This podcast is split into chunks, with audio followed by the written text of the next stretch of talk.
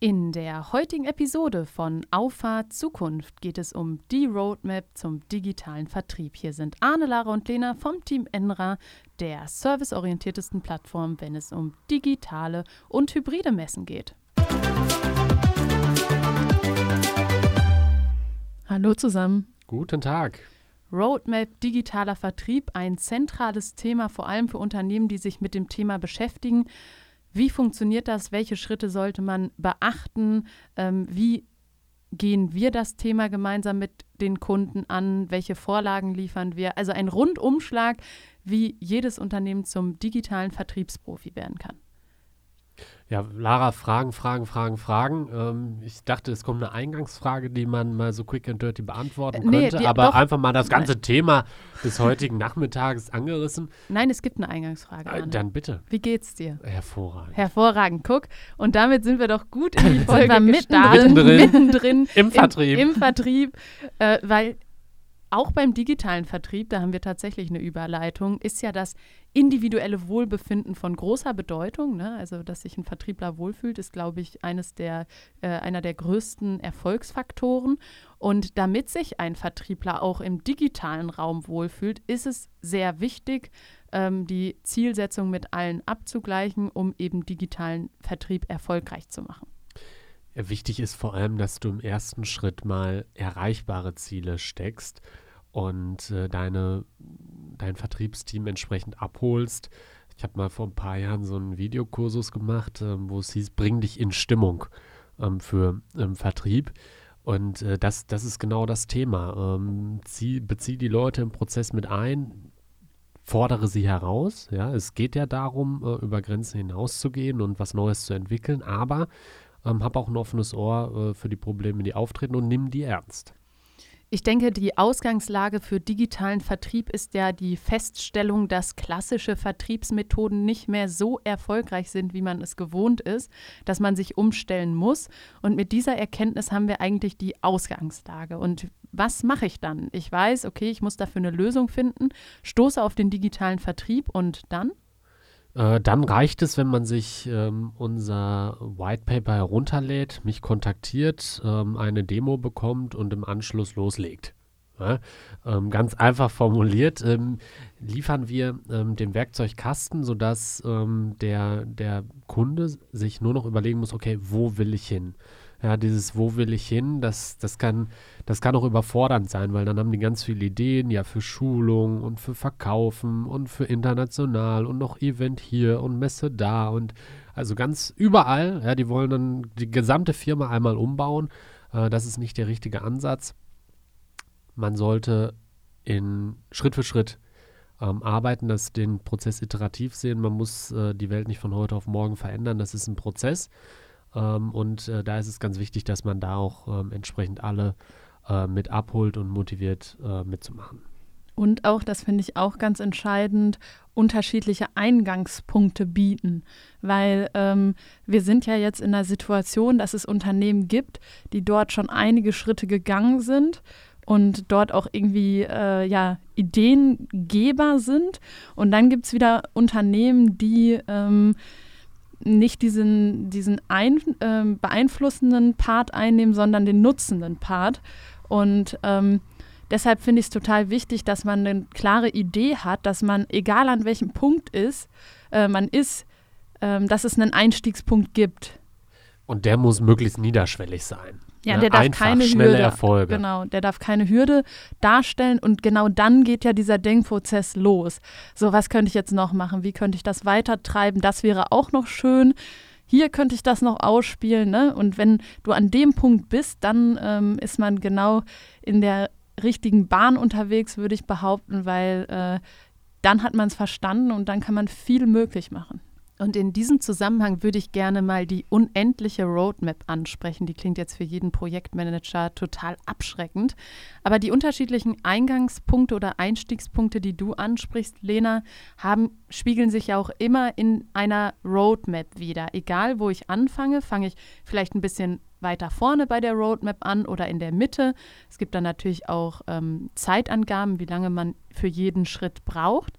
Und es gibt natürlich zum jetzigen Zeitpunkt ein Ende in Anführungsstrichen, aber die Leute, die an dem Punkt, also ganz am Ende der Roadmap sind, das sind die Impulsgeber, die uns wieder pushen, äh, unsere Software weiterzuentwickeln, am Markt auszurichten und unsere Kunden noch erfolgreicher zu machen ich will jetzt hier nicht kleinkariert wirken. Äh, vielleicht nennen wir das nicht Roadmap. Roadmap verstehe ich immer in einem Projektbezug.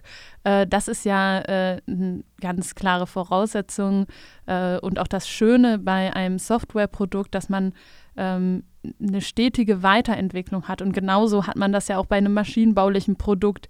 Man ähm, äh, injiziert neue Ideen, man setzt sie um und damit äh, ist man ja nie festgeschrieben auf einen bestimmten, bestimmten Kreis an Funktionen.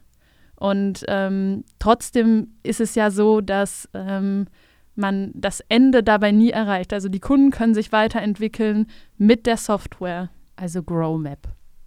Ja, vielleicht nennen wir es so. Okay, dann ist es nicht die unendliche Roadmap, sondern die GrowMap. Und da sind die Möglichkeiten natürlich unendlich. Genau, schön definiert.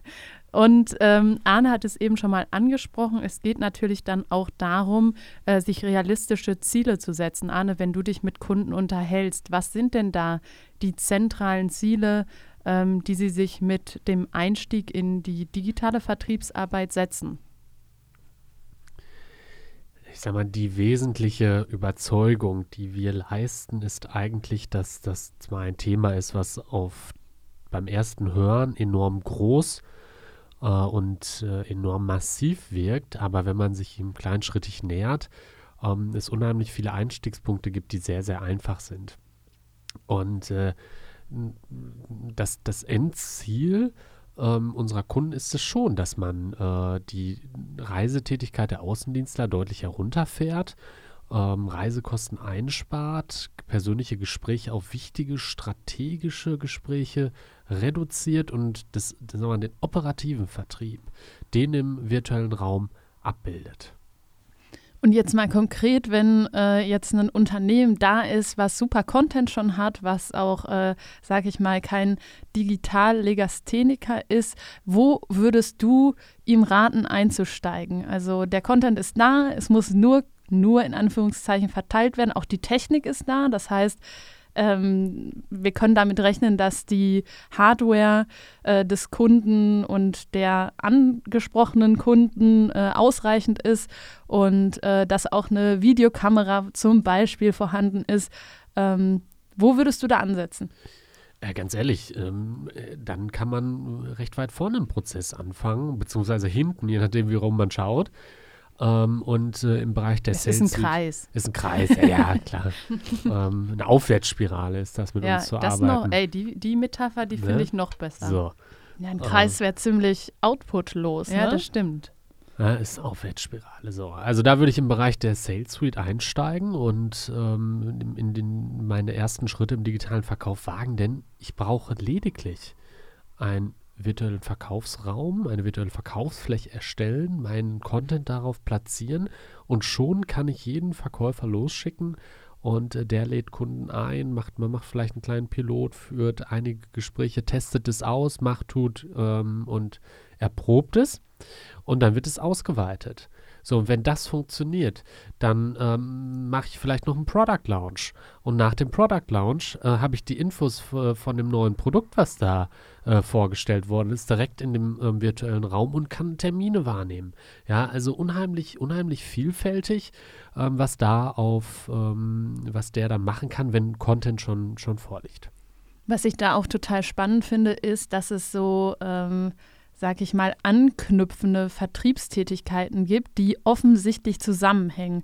Das finde ich ist in der analogen Welt deutlich schwerer zu erreichen, weil man sich an unterschiedlichen Orten trifft, man trifft sich in unterschiedlichen Konstellationen und im digitalen kannst du so eine gewisse Konsistenz erreichen, indem du ähm, ja, indem du, sag ich mal, Wiedererkennungswerte dort schaffen kannst, die du im Analogen auf jeden Fall schwerer erschaffen kannst. Ja, wollte ich nur noch mal ergänzen. Ja, absolut. völlig richtig. Und ähm, wenn, wenn ich dann mal schaue, ähm, wie viel Arbeit es ist, ein Gespräch nachzubearbeiten. Mhm. Ja, du suchst Content raus, ähm, versendest eine Demo, nimmst einen Screencast auf oder was auch immer. Ähm, und hier hast du es dann einfach auf drei Klicks. Übrigens, ne, das lässt sich ja wunderbar in unserer Software abbilden und ich bin immer äh, begeistert, wenn ich dann sehe, wie ähm, unser Vertrieb die Gespräche nachbearbeitet mit Screencast, nochmal mit individuellen Informationen. Und das ist Wertschätzung pur. Und daran merkt man einfach wieder unsere Philosophie der Kunde im Mittelpunkt unseres Handelns.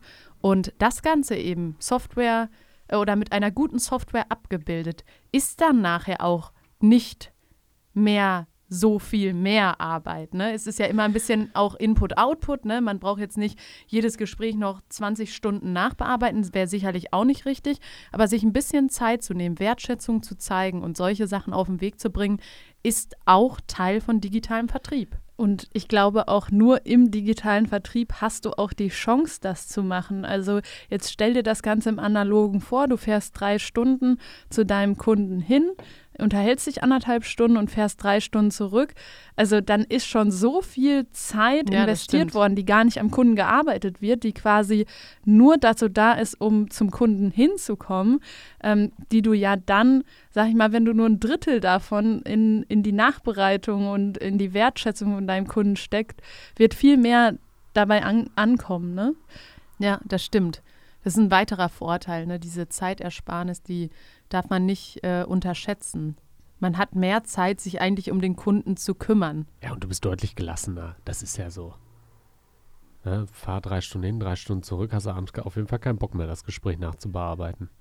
Ja, es ja. ist auf jeden Fall eine ganz andere Beanspruchung, gerade äh, also wenn, wenn man noch ein bisschen mach, Pech hat und ja, im Stau steht. im Stau. Wenn ich sowas mache, ich freue mich dann auf Tiefkühlpizza und Sofa. Ja, ja und, und fährst dann auf der Autobahn, hast keinen Empfang. Ich wollte es auch gerade ja. sagen. Also du regst dich mindestens fünfmal noch über das schlechte Netz Fürchterlich, auf. geht mir super auf den Sack. Gestern, als wir, ja. Der Stachel sitzt tief, Lena. Jetzt wird spannend. ja, es ist doch egal, welche Fahrt du machst, es ist immer kein Empfang.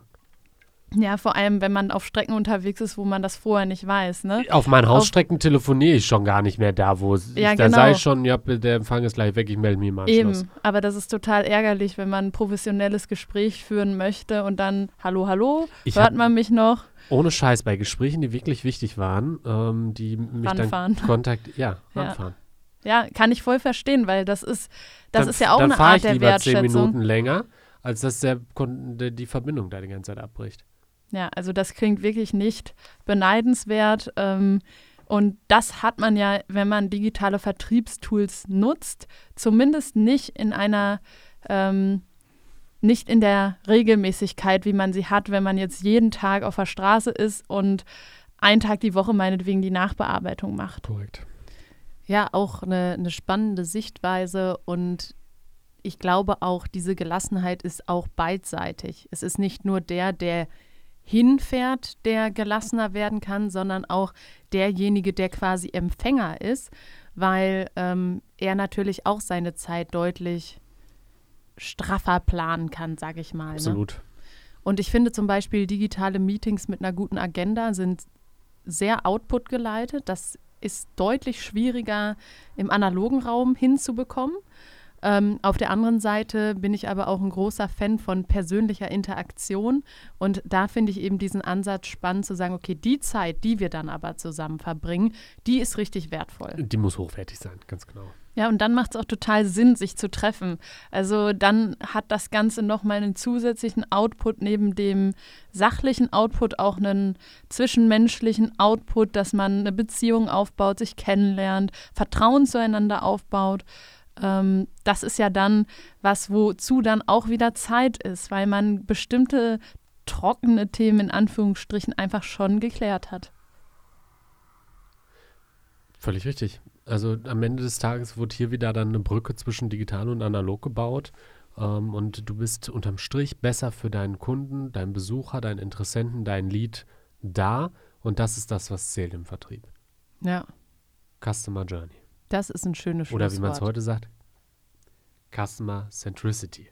Ja, genau. Das ist, das ist Ja, relevant. Ich glaube, die Story habe ich schon mal erzählt. Jetzt wollte ich eigentlich schon abmoderieren, aber ich werde das nochmal noch kurz, mal so ein kleiner. kurz nutzen. Ich glaube, wir hatten es auch schon mal in diesem Podcast, aber es, es catcht mich einfach immer wieder, weswegen ich das ganz gerne dann nochmal einbringe. Und zwar gibt es ja dieses bekannte Sprichwort, Kunde ist König. Wir hatten es schon im Podcast. Ich weiß, aber es hört ja auch nicht jeder jede Folge. Ne? Ich will uns da mal nichts anmaßen. ähm, und Kunde ist König hat so etwas Herrschendes des Kunden. Der Kunde sagt, gibt vor, was er will und der Dienstleister setzt um, ohne zu hinterfragen. Und Kundenzentralität sagt eben genau das, dass man zusammenarbeitet für das beste Ergebnis. Und das ist eigentlich auch genau das, warum es Sinn macht, sich mit digitalem Vertrieb zu beschäftigen, den Kunden in den Mittelpunkt zu rücken, mehr Zeit für den Kunden zu haben, mehr Touchpoints, sich gegenseitig weiterzuentwickeln. Und dann macht so eine Kundenbeziehung auch richtig Spaß. Jetzt hast du das schöne Schlusswort gemacht. Eben. Jetzt muss einer von euch abmoderieren. So, in diesem Sinne, wir freuen uns auf die nächste Folge. Ja, bis dahin macht euch alle eine gute Zeit da draußen. Und ähm, das wird schon. Ja, das wird schon. Das wird gut. Das wird gut. Ja, bis dann. Bis dann. Ciao. Ciao.